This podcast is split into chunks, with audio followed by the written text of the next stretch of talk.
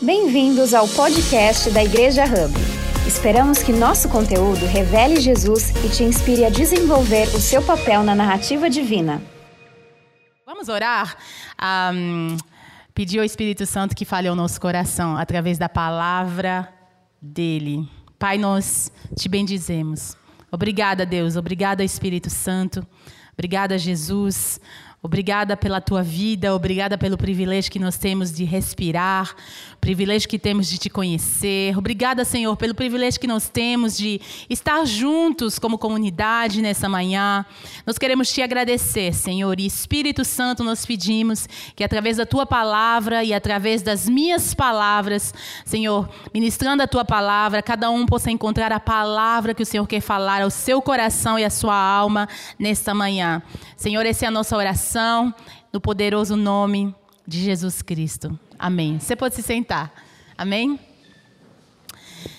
E uh, na semana passada nós uh, começamos falando uh, sobre empurrar um carro, né? Sobre trocar um pneu sem macaco.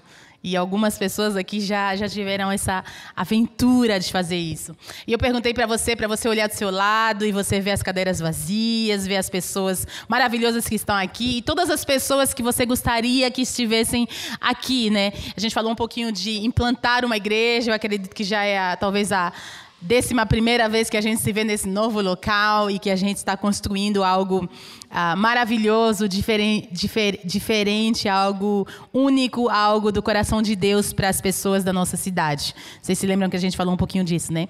E nessa de empurrar o carro, a gente falou que, ah, que realmente um, um, carro, quanto mais pessoas empurram, né? Alguém estava me falando depois da reunião, às vezes você só precisa colocar um dedo e dar uma empurradinha, porque ele já está em movimento.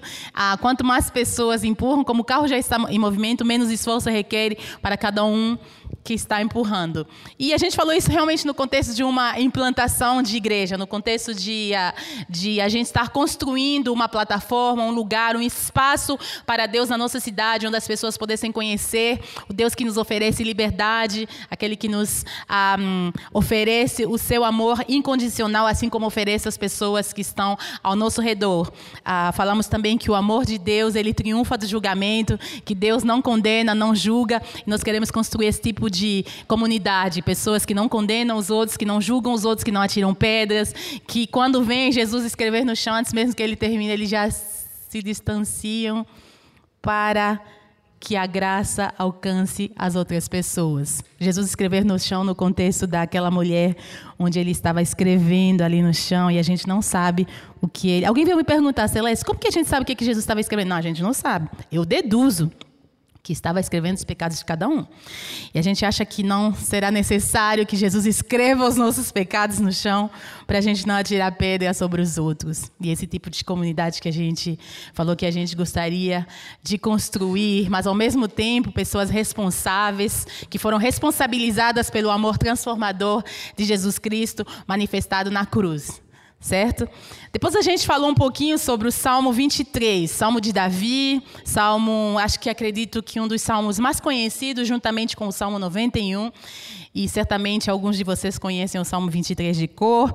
E dentro desse contexto do Salmo 23, a gente falou de vários aspectos, mas o primeiro foi que Davi, ele teve uma revelação pessoal, ele levou para ele, ele falou: "O Senhor é o meu pastor".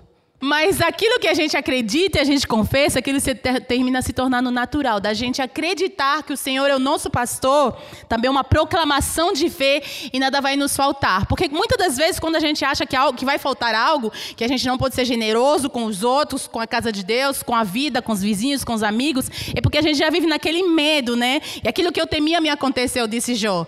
E a gente não vai viver nesse medo porque o Senhor é o nosso pastor, pastor da nossa alma. E a gente tem uma revelação pessoal que não é do nosso amigo, não é do nosso pastor, não é do nosso vizinho, não é do nosso colega, é a nossa revelação, que não é só da vovó, é, mas é realmente a nossa pessoal de que o Senhor é o nosso pastor. Esse foi o nosso ponto número um, mas acho que vocês se lembravam, né? Ai, pessoal, vocês são bons. Senhor é meu pastor e nada me faltará. Segundo ponto, a gente falou que Davi acreditava na provisão de Deus. Quando ele disse: Preparas uma mesa perante mim, na presença dos meus inimigos, unges a minha cabeça com óleo e o meu cálice transborda. Inclusive, a gente tinha uma mesa maravilhosa que não tem hoje aqui, né? com uma comida maravilhosa. Um, mostrando que o Senhor prepara essa mesa maravilhosa perante nós na presença dos nossos inimigos. E muitas das vezes a gente falou que esses inimigos, inimigos não eram só inimigos externos, ou então os inimigos que a gente cria da nossa própria imaginação, ou então os inimigos que a gente cria na nossa cabeça depois que a gente comeu um rodízio de pizza à noite e que a nossa barriga está bem cheinha e a gente começa a ver inimigo onde não tem. A gente falou que os inimigos de Davi eram de verdade, eram real. O rei Saul estava atrás de Davi para matá-lo e ele não estava tendo uma alucinação, aquilo estava acontecendo mesmo. Esses eram os inimigos do rei Davi, na experiência da vida dele. Né? Inclusive, esse salmo, o pessoal acredita que ele escreveu no fim da vida, então ele já tinha tido todas aquelas experiências horrorosas e maravilhosas. E, uh, e dentro dessa experiência, né, a gente falou que ali, diante dos nossos inimigos, Deus ele criava, ele, ele punha, né, ele, ele prepara essa mesa perante nós na presença dos nossos inimigos e o nosso cálice de verdade transborda. E o que é legal também saber é que Davi ele tinha a experiência de ser ele mesmo um pastor de ovelhas. Ele sabia como eram as ovelhas e, e por ele saber como eram as ovelhas, ele sabia ainda mais que ele necessitava de um pastor. E é muito bom a gente ter essa revelação que a gente precisa de um pastor. A nossa alma precisa de um pastor. A nossa alma precisa ser pastoreada. O nosso espírito precisa ser pastoreado. E Davi ele entendia essa realidade. Nós falamos que diante desse, dessa mesa que Deus preparava havia poder, havia propósito e havia provisão. Poder, propósito e provisão.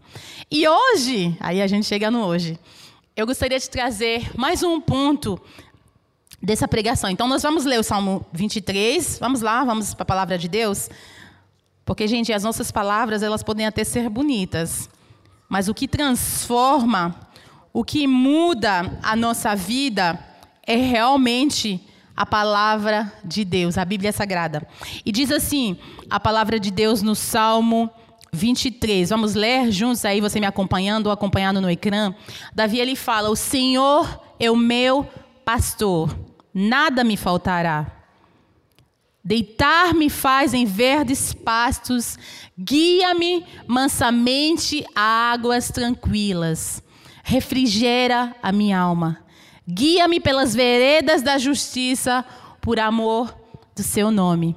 Ainda que eu andasse pelo vale da sombra da morte, não temeria mal, mal algum, porque tu estás comigo, a tua vara e o teu cajado me consolam.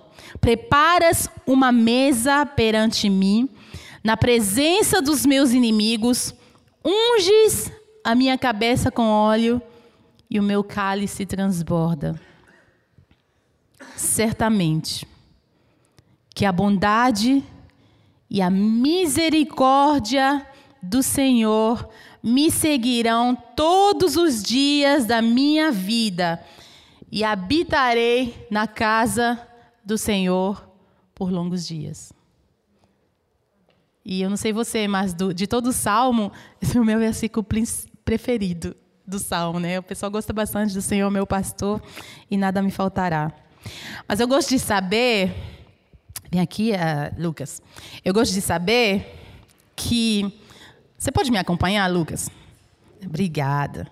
Eu gosto de saber que certamente a bondade e a misericórdia do Senhor me seguirão todos os dias da minha vida e eu habitarei na casa do Senhor por longos dias. Eu não sei você, mas eu acho essa ideia maravilhosa. Sabe, quando eu vou por aqui, quando eu corro, sabe? O Senhor, Ele me segue, né? E nós somos considerados como os seguidores de Jesus. Ele também nos segue. A bondade, a misericórdia do Senhor nos seguirão. Ó, oh, o Senhor te seguindo, a bondade do Senhor te seguindo, a misericórdia te seguindo, todos os dias da sua vida. Todos os dias da minha vida.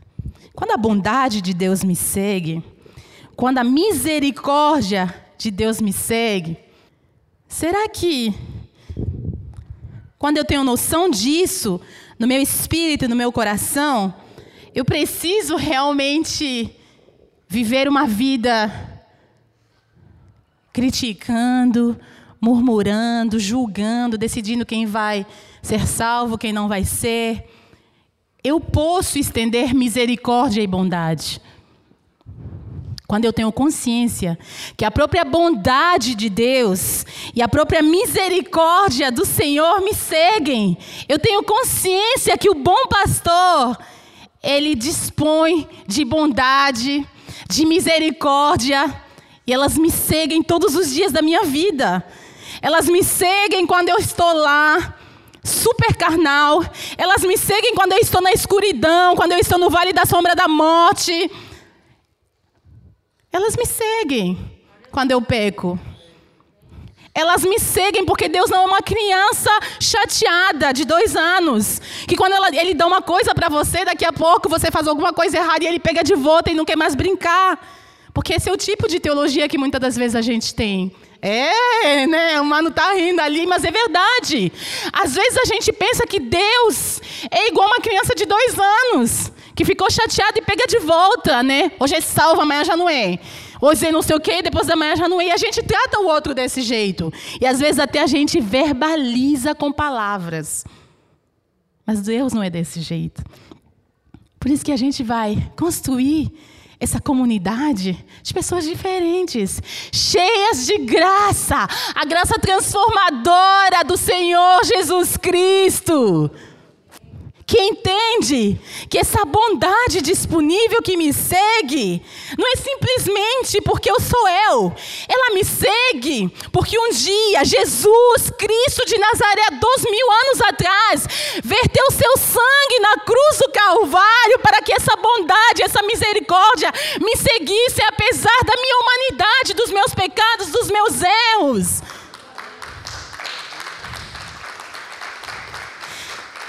E daí eu entendo que essa bondade e essa misericórdia vão seguir o outro. Porque Deus não vive apressado, Ele não vive limitado no tempo. Às vezes, quando as pessoas vivem uma vida que algumas pessoas pensam que não está à altura, eu sempre falo, gente, relaxa. Deus não está apressado. Porque a obra que ele começou em nós, a Bíblia declara que ele vai completá-la até o dia de Jesus Cristo. E nós vamos repetir que nós não somos o Senhor dos outros, não somos o Salvador dos outros. Quem é aquele que deu a vida por eles? E Deus não está apressado. Deus está com você. Porque Deus entende a nossa humanidade. E a Bíblia declara no Salmo 103, se eu não me engano, no versículo 13 e 14, que Deus sabe de que, que nós somos feitos e Ele se lembra que nós somos pó. Ele não está assim assustado, admirado que você é humano. Não vamos estar admirados que o outro é humano.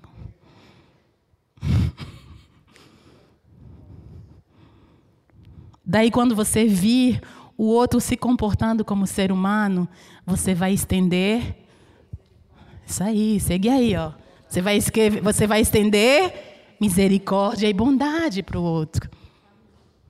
Porque você recebeu essa misericórdia e bondade, você experimentou. Vamos aplaudir o Lucas?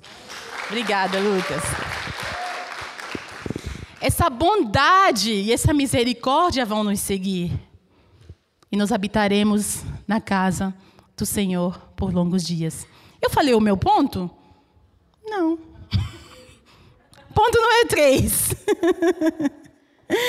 O ponto número três é que Davi se planta na casa de Deus.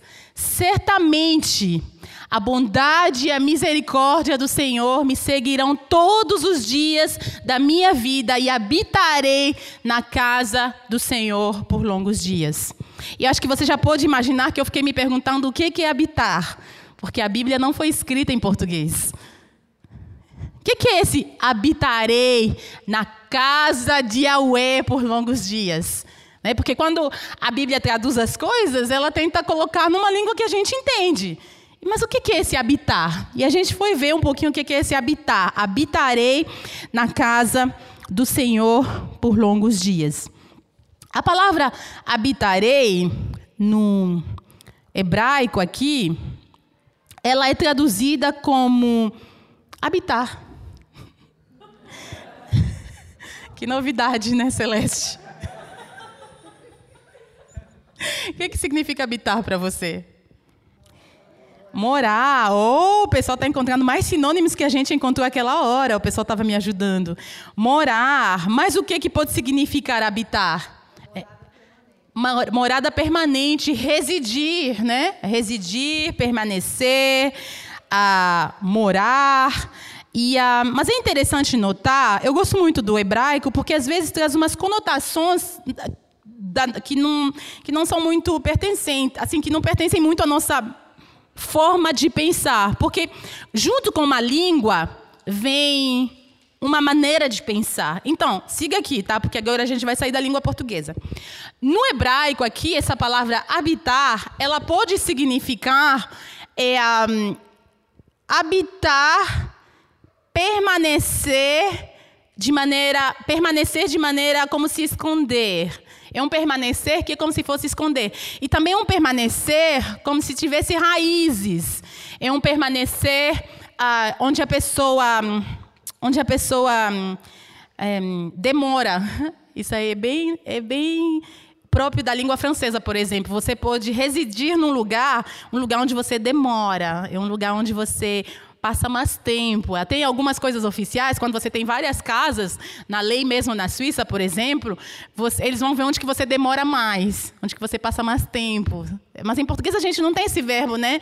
Onde você. Porque às vezes o pessoal tem a, a casa da praia. Da, da, não, praia não. Não tem praia lá. A casa do lago. A gente tem a, o chalé de não sei aonde, né? Mas onde que você passa mais tempo? Então a gente também tem uma noção de tempo nesse, nesse verbo permanecer. E traz também uma noção de estar casado uma noção de estar casado, de ocupar um espaço e de tomar o seu lugar. Habitarei na casa do Senhor por longos dias. Tomar o seu lugar. Ocupar um espaço. Né? Ocupar um espaço na língua portuguesa a gente usa também bastante no sentido pejorativo, mas aqui a gente está falando no sentido negativo. Né? Vocês usam no Brasil? Ocupar espaço para falar negativamente? Ah, só fica lá ocupando espaço. Não é nesse sentido que a gente está falando, não. É mesmo de ocupar o espaço no sentido de tomar o seu lugar. Agora a gente vai ler o salmo de novo. Certamente que a bondade e a misericórdia me seguirão todos os dias da minha vida e habitarei na casa do Senhor por longos dias. Habitarei na casa do Senhor por longos dias. Viverei na casa do Senhor, estarei casado, serei ocupante vou me repousar, vou permanecer, vou residir, vou me sentar e tomar o meu lugar. A gente percebe melhor esse habitar? E só falando um pouquinho da vida de, do rei Davi aqui, para trazer um pouquinho de contexto nesse habitarei na casa do Senhor. Davi tem outros salmos onde ele traz essa, esse conceito de habitar, né? Inclusive, ele diz que vale mais um dia na tua presença do que mil em qualquer outro lugar. Eu acredito até que aqui tenha músicas, né? Eu conheço uma em francês, uma música. Eu prefiro um dia nos teus atos do que mil em qualquer outro lugar. Então, essa noção da casa do Senhor, um dia na tua casa do que mil em qualquer outro lugar, é muito presente no conceito uh, hebraico do, de, de, quando a gente pensa em Deus. E trazendo isso para a nova aliança, que a gente gosta de trazer para a nova aliança, né? A gente percebe, ou como isso é forte, que a casa de Deus na nova aliança, antes de ser esse espaço aqui pintado, pintado em cinza, ele é eu e você. Nós somos a casa de Deus, certo? Mas vale um dia na tua casa do que mil em qualquer outro lugar. O rei Davi é o rei mais famoso em Israel. Quando você vai para Israel, você pode ficar no hotel King David.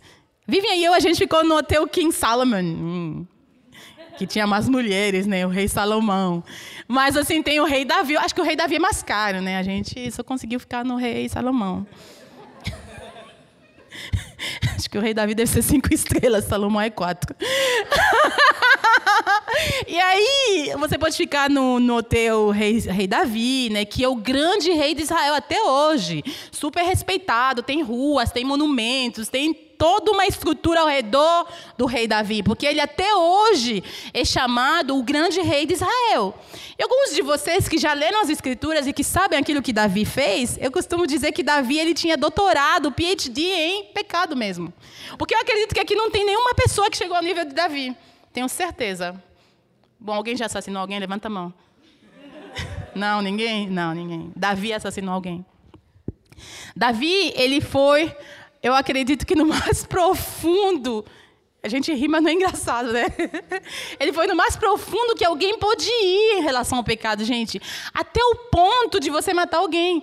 Eu me lembro, porque eu não cresci com essas histórias né, da Bíblia, que a primeira vez que eu li, de verdade, eu pensei que quando ah, alguém voltou para Davi e falou que, ele, que o esposo da pessoa tinha morrido, eu pensei, não, agora Davi vai se arrepender. Não. Davi foi lá e pegou a esposa de volta. Se você não consegue seguir essa história, deixa eu só contar rapidinho aqui para colocar no contexto as pessoas que não conhecem, tá? Para colocar um pouquinho no contexto. Na verdade, esse grande rei de Israel, ele, bom, ele era humano. É só isso. Ele era humano e aí ele gostava bastante de mulher também, né? Então, isso, mas não uma, várias. E aí ele decidiu que ele ia ficar com preguiça e ele ia deixar a, a, as coisas que Deus pediu para ele de lado e ele ficou na casa dele no palácio é, na, na terraça, que fala em português? No terraço lá, bronzeando, né? Tava precisando de vitamina D. Aí Davi foi lá bronzear. E quando ele foi bronzear, ele viu uma mulher tomando banho. E essa mulher é extremamente bonita, né? Ela tinha um corpo maravilhoso, igual as brasileiras. E, a, e Davi ficou com os olhos se voltando assim, sabe? Ele ficou tontinho. E o negócio foi difícil. Mas só que essa mulher era casada, gente. Sabe o que, que Davi fez? Ele mandou chamar a mulher. E na época, Davi era rei. E rei tinha autoridade sobre todos e, to e, tudo. E a mulher não tinha voz. E Davi trouxe a mulher para a casa dele e, né? Enfim, o resto vocês conhecem, né, gente? Não sei, tudo aconteceu. Tudo aconteceu. Não sei como que a gente pode falar isso. E aí, gente, essa mulher ficou grávida enrolou, né? Porque a mulher era casada, mas só que o esposo da mulher não estava. E como que ela estava grávida, gente? Pelo Espírito Santo não era. Aí ficou, ficou feio, né? Aí Davi falou: a gente precisa encontrar uma estratégia para trazer o esposo dessa mulher de volta para casa. Porque às vezes a gente é criativo, né, com o nosso pecado, assim. A gente cria assim maneiras de, né? Davi dá um jeito. Mas só que o esposo dessa mulher, Urias, né? Ele era muito, uma pessoa muito de caráter. Porque, na verdade, Davi tinha que estar na guerra, não tinha que estar no, no, na terraça lá bronzeando, na jacuzzi. Ele tinha que estar na guerra. E esse homem estava na guerra. E quando você estava na guerra, você não deixava o seu time de qualquer jeito assim para ir na sua casa se deitar com a sua mulher. Não se fazia. E Davi falou: Já sei. Já sei. Eu vou lá arrastar para cima no Instagram, eu vou ver umas ideias como esconder uma gravidez. E uma das ideias que ele viu arrastando foi que ele podia embebedar o cara, fazer ele voltar da guerra, embebedar e bêbado ele iria para casa dele. Vocês acreditam que Davi chamou esse cara, Urias, para casa dele para comer com o rei, né? Que privilégio. Você já foi comer assim com um presidente brasileiro? Não, alguém? Né, maravilhoso, né, assim, lá no, no... Deve ser legal, né? Acho que tudo de seda, assim, de alto nível. Cheirando bem, deve ter umas picanhas, assim, de bem caras, que a gente não conhece, né? Assim, um negócio, né, um salmãozinho, né, caviar, água de coco, foie gras, né? Ele chamou Urias para comer nesse nível. Urias se sentiu super, super honrado, né? O rei, puxa vida. Eu nunca fui convidada também para comer com o presidente, né? Ainda não. Aí ele foi. Comeu, Davi pediu para os empregados dele embebedarem o cara, o cara ficou bem bêbado e mandaram ele para casa para poder né, esconder a gravidez. O cara dormiu na porta de Davi, mas ele falou: enquanto o exército do Senhor está lutando contra o inimigo, Jamais eu poderia ir para minha casa e me deitar com a minha mulher. Ou caráter. Esse homem não foi nem bêbado. Gente, é aquele tipo de pessoa que permanece na sua decisão e até bêbado não faz. Desse jeito. Oh, se você não conhecia a história agora, você já conhece. Aí eu pensei, né? Acabou aí a história. Não, não acabou. Aí o cara não foi, Davi ficou sabendo. Ele falou: eu tenho que encontrar uma solução, né, para esconder isso aqui. Qual que é a última solução? Ele era rei, gente. Mandar matar para poder esconder a gravidez. Davi mandou o general dele, né, o chefe do exército de Israel, colocar esse cara na frente da batalha, o exército recuar para ele morrer, de propósito. E o cara foi morto. Desse jeito. Aí o chefe do exército de Israel mandou a notícia para Davi, e isso não se fazia. E ele falou: se o, se o rei se irritar, você fala que Urias morreu junto. Aí quando falaram que Urias tinha morrido, Davi falou: "Bom, agora endireitou assim as calças, né? Foi lá no Instagram, deu like, falou: "Ah, funcionou". Mas eu pensei que aí Davi ia cair em si. Não caiu, gente. Ele foi mais fundo. Ele falou: "Agora eu posso pegar para mim". Ele mandou gente na casa da mulher para pegar para ele. De verdade. Está lá na Bíblia se você for ler. Ele pegou para ele, eu não acreditei a primeira vez que eu li essa história. Falei, gente, ele não caiu em si. Esse mesmo rei Davi que a gente está falando, que escreveu esse salmo. É chocante, né? A gente fica chocado. Eu fico. E outros, né? Outros salmos maravilhosos de Davi. Certamente que a bondade Davi conhecia a misericórdia para ele.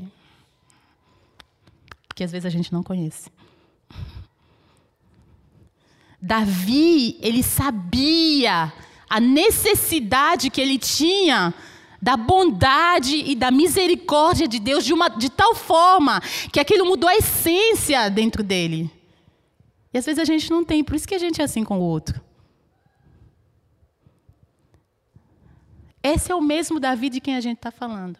Mas o que mais me choca não é nem isso. É que o próprio Deus, o próprio Deus de Israel, sabe o que ele diz em relação a Davi? Uma coisa que ele nunca mais falou, nem na Bíblia, nem nos dias de hoje. Só se for quando a gente come muito queijo, né, que a gente escuta isso. Aí ele falou, Deus falando, ele disse: Encontrei a Davi, meu servo, um homem segundo o meu coração. A gente não aguenta nem né, quando a gente lê essas coisas na Bíblia. A gente fala, gente, umas tantas, né? A gente fica irado. Por que, que eu estou levando vocês para essa história de Davi? Porque Davi disse certamente que abundarei na casa do Senhor por longos dias. E quando você vai ler a narrativa na primeira aliança sobre Davi, você percebe que o rei Davi tinha um amor extraordinário à casa de Deus, pelos átrios de Deus. Existia algo dentro de Davi que o atraía, a presença de Deus, a casa de Deus. Tanto é que Deus falou para ele: Você não vai me construir uma casa porque sua, as suas mãos estão é, um, manchadas, obrigadas de sangue. E, e Salomão que iria construir a casa, né? Mas Davi tinha um amor profundo pela casa de Deus. E ele fala: habitarei na casa do Senhor por longos dias. Ele tinha esse amor pela casa de Deus, que a gente falou realmente aqui, esse amor de permanecer, de criar uma habitação, uma residência, de estar casado, de ocupar um lugar de se assentar. A gente está falando do ensino, né? E a semana passada eu falei para vocês que essa menina quebrada que chegou na igreja com 17 anos encontrou uma casa, um lugar, um espaço de cura, de pão, de poder, de provisão e de faltou um P. Poder, provisão e propósito na casa de Deus. Como tem sido a nossa experiência em relação à casa de Deus? Na verdade, ninguém consegue responder para você, porque Deus fala que Davi é um homem segundo seu coração. A minha especulação pessoal é que quando eu leio a história de Davi, eu já tentei muito encontrar uma resposta. Davi ele tinha um amor profundo pelas coisas de Deus e pela casa de Deus. Não era uma coisa que ele levasse de qualquer jeito, de qualquer forma, de qualquer maneira, era uma permanência, era estar casado. Eu vou pedir para você se levantar e a gente vai concluir. A palavra declara em Efésios 2, 19 e 21, na versão A Mensagem: Deus está construindo uma casa e nela ele usa todos, independentemente de como chegamos até aqui. Ele usou os apóstolos e os profetas como fundação ou fundamento Agora usa vocês, colocando tijolo por tijolo, pedra por pedra, tendo Cristo Jesus como pedra angular que mantém todas as partes unidas. E Davi disse, ainda, falando do rei, faço questão de pagar um preço justo por esse espaço, né? O pessoal ia comprar um lugar. Não oferecerei ao Senhor, meu Deus, algo que não me custe nada.